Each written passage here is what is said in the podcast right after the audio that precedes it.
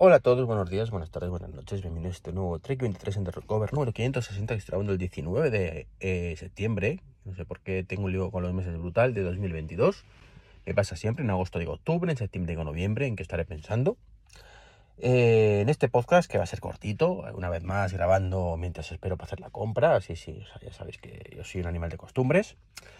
Y bueno, este va a ser un podcast corto, muy, muy, muy, muy corto, o eso espero. Primero quería hablaros del tema de eh, seguridad. Eh, está muy bien, ¿vale? Que, las empresas como Apple, Microsoft, Google y demás, Google no lo hace mucho, pero bueno, mire por nuestra seguridad y, nos aseguremos, o se aseguren de que no la cagamos y, y demás, ¿no? ¿Recordáis el anuncio de, Apple del Get to Mac? Este Get a Mac o algo así era, se llamaba la campaña. En el que cuando un Microsoft tenía Windows Vista, ¿no? Y entonces salía, salía la coña esta de mm, ¿Quieres eh, abrir el explorador, el explorador de archivos? Y te salía un segurata diciendo el usuario pide esa autorización para eh, conceder o denegar. Mm, conceder. Y así con todo, ¿no? Que era de coña como te estás pasando. Bueno, pues eso me refiero, ¿no? Que hay veces que, se pasan de la, raya. Y Windows Vista fue un ejemplo de eso. Y en Windows 11, por ejemplo, que es una, cosa que empezó a trastear ahora otra vez, no porque me vaya a pasar de, un sistema operativo a otro, sino porque necesitaba una máquina virtual con Windows 11 y para instalar una cosita.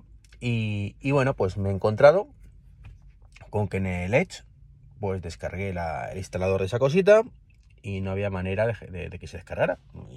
Y, salía mensajes ahí de que no era una descarga habitual, de que si estaba seguro, que no sé qué.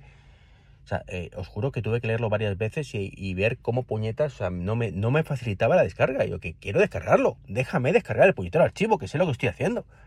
Pues, pues no, era como mm, comprobar y informar eh, más opciones, en más opciones está ahí la de continuar descarga. Eh, vamos, solo falta decir, tú sabrás lo que estás haciendo, pero como te lo descargues y pase algo de responsabilidad tuya, o sea, es de coña, ¿no? Es una cosa de coña que sinceramente me resultó extremadamente molesto. Eh, no sé si se podrá configurar, no se podrá configurar. Eh, ya digo, yo simplemente instalé la máquina virtual y según arranqué, dije descargar esto. Ya está. No me. No, no, no, no, tuve que hacer nada más. Y, si es configurable, debería haberme preguntado primero. Y, bueno, no, no sé. O ya digo, me quedé flipado, ¿no? Igual que me quedo flipado con iOS 16, bueno, 16.1, pero la verdad es que no recuerdo que esto fuera antes de la 16.1, o quizás sí, ya no me acuerdo. Eh, 16.1 que está en beta, por cierto. O sea, esto es, si, es 16.1 el tema eh, y luego al final no sale, bueno, pues no he dicho nada, ¿no? Pues bueno, ahora cada vez que, pego, me pide autorización. O sea, me voy a pegar y dice, mm, conceder permisos para pegar desde la aplicación, tal. Y que sí, Mm, cada vez que pego en cualquier sitio. Se debe hacerlo dos veces. Primero, hacer pegar y segundo, mm, autorizar el pegado. Vale. Vale. Que está bien, que a veces que hay aplicaciones que hacen un mal uso y te cogen cosas del portapapeles y demás. Pero si ya he pegado en Telegram de esa aplicación tres veces, no me lo pidas una cuarta. O sea, no sé os juro que, son de esas cosas que, me exasperan, me molestan, me cabrean eh, y te quitan las ganas de hacer las cosas.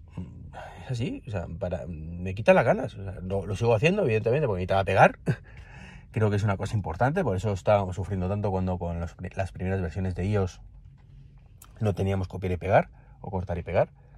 Pero, pero de verdad, mm, estamos llegando a unos límites eh, no sé, muy molestos para el usuario. O sea, está bien que haya que protegerlo, pero si le sobreprotegemos también, eh, hay que buscar el equilibrio. No sé, mm, tienes que buscar el equilibrio entre la seguridad y que no sea muy molesto. ¿Vale? Y, ya ese equilibrio más o menos se estaba logrando hasta que veo cosas como estas, que, ya no se está logrando. Es que es demasiado molesto. O sea, no compensa.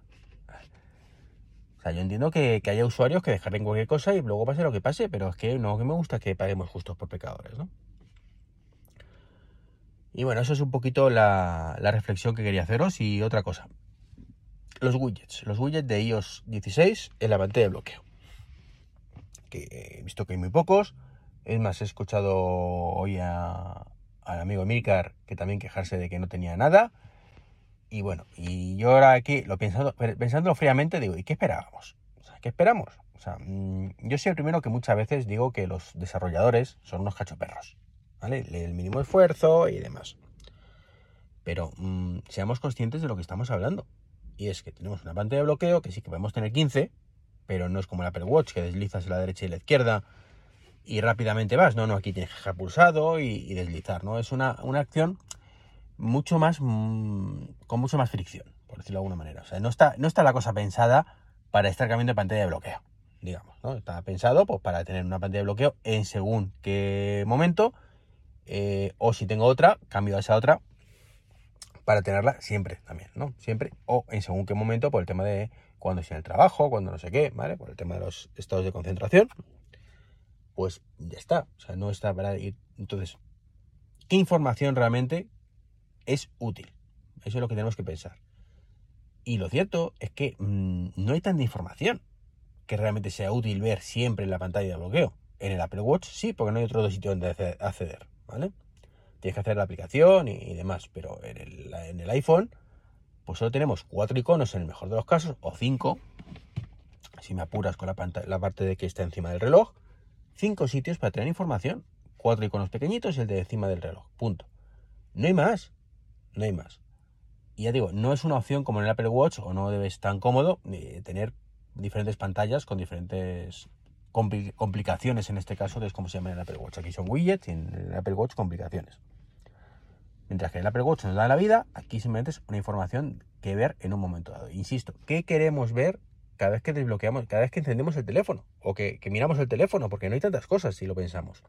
Y esto, en este caso, los desarrolladores lo saben sea, aquí ya no es cuestión de cachoperrería. O sea, yo puedo ser muy cachoperro, ¿vale? Pero es que en este caso mm, es que está justificado. O sea, tú vas a querer ver siempre, siempre que enciendes el teléfono, em, cuántos elementos tienes eh, eh, pendientes de jugar en un juego, por ejemplo. Yo qué sé. Que no se me ocurre ahora mismo. O sea, no, no. O sea, vamos, tu, tu vida tiene que ser ese juego para, para hacerlo, pero en el 99% de los casos no va a ser el caso. ¿vale? Es más, eh, la lista de la compra. Pues mira, eh, concretamente eh, sí existe una opción de lista de la compra en el caso de Brink, que la han puesto. O sea, Brink es una empresa que enseguida mm, se acoge a estas cosas, ¿no? No hace la aplicación para, en español para la Alexa, ¿vale? Pero para el, iPhone sí, afortunadamente, ¿no? A pesar de eso que no lo tiene Alexa, que no tiene la aplicación para el Mac y demás, pero en este caso lo ha hecho, ¿no? Bueno, a mí es una aplicación que me encanta, pero sinceramente yo no necesito ver la lista de la compra cada vez que desbloqueo el móvil. Cada vez que miro el móvil, pues eh, lo miraré mil cosas. O sea, mm, tengo notificaciones que están bien, que están ahí abajo.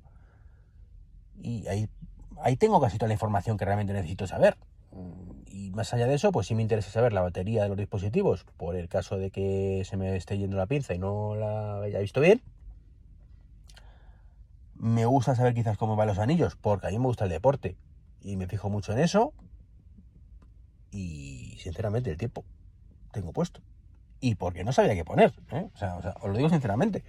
O sea, tampoco es un tema de que a mí el tiempo me, me, esté dando la vida, ni, ni, que no necesite realmente ahí, ni nada por el estilo.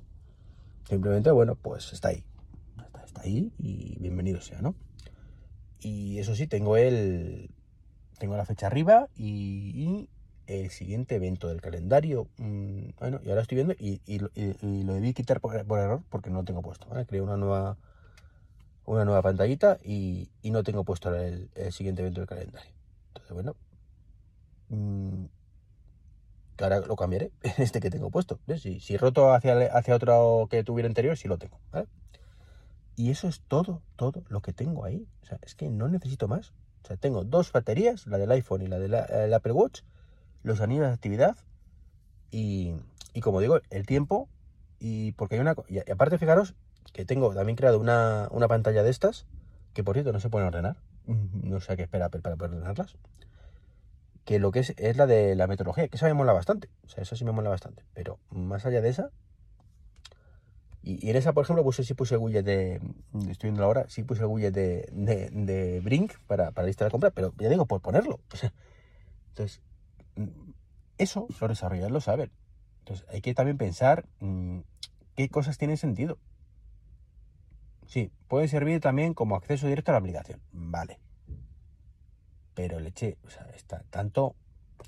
O sea, que no estamos, no estamos hablando de un Apple Watch, insisto. En el Apple Watch eh, hay que dar el botón, entonces accedes a la pantalla de aplicaciones, y entonces tienes la, el grid este, que es mm, cuando tienes muchas aplicaciones un poco complicado encontrar algunas si no tienes más o menos clara su ubicación.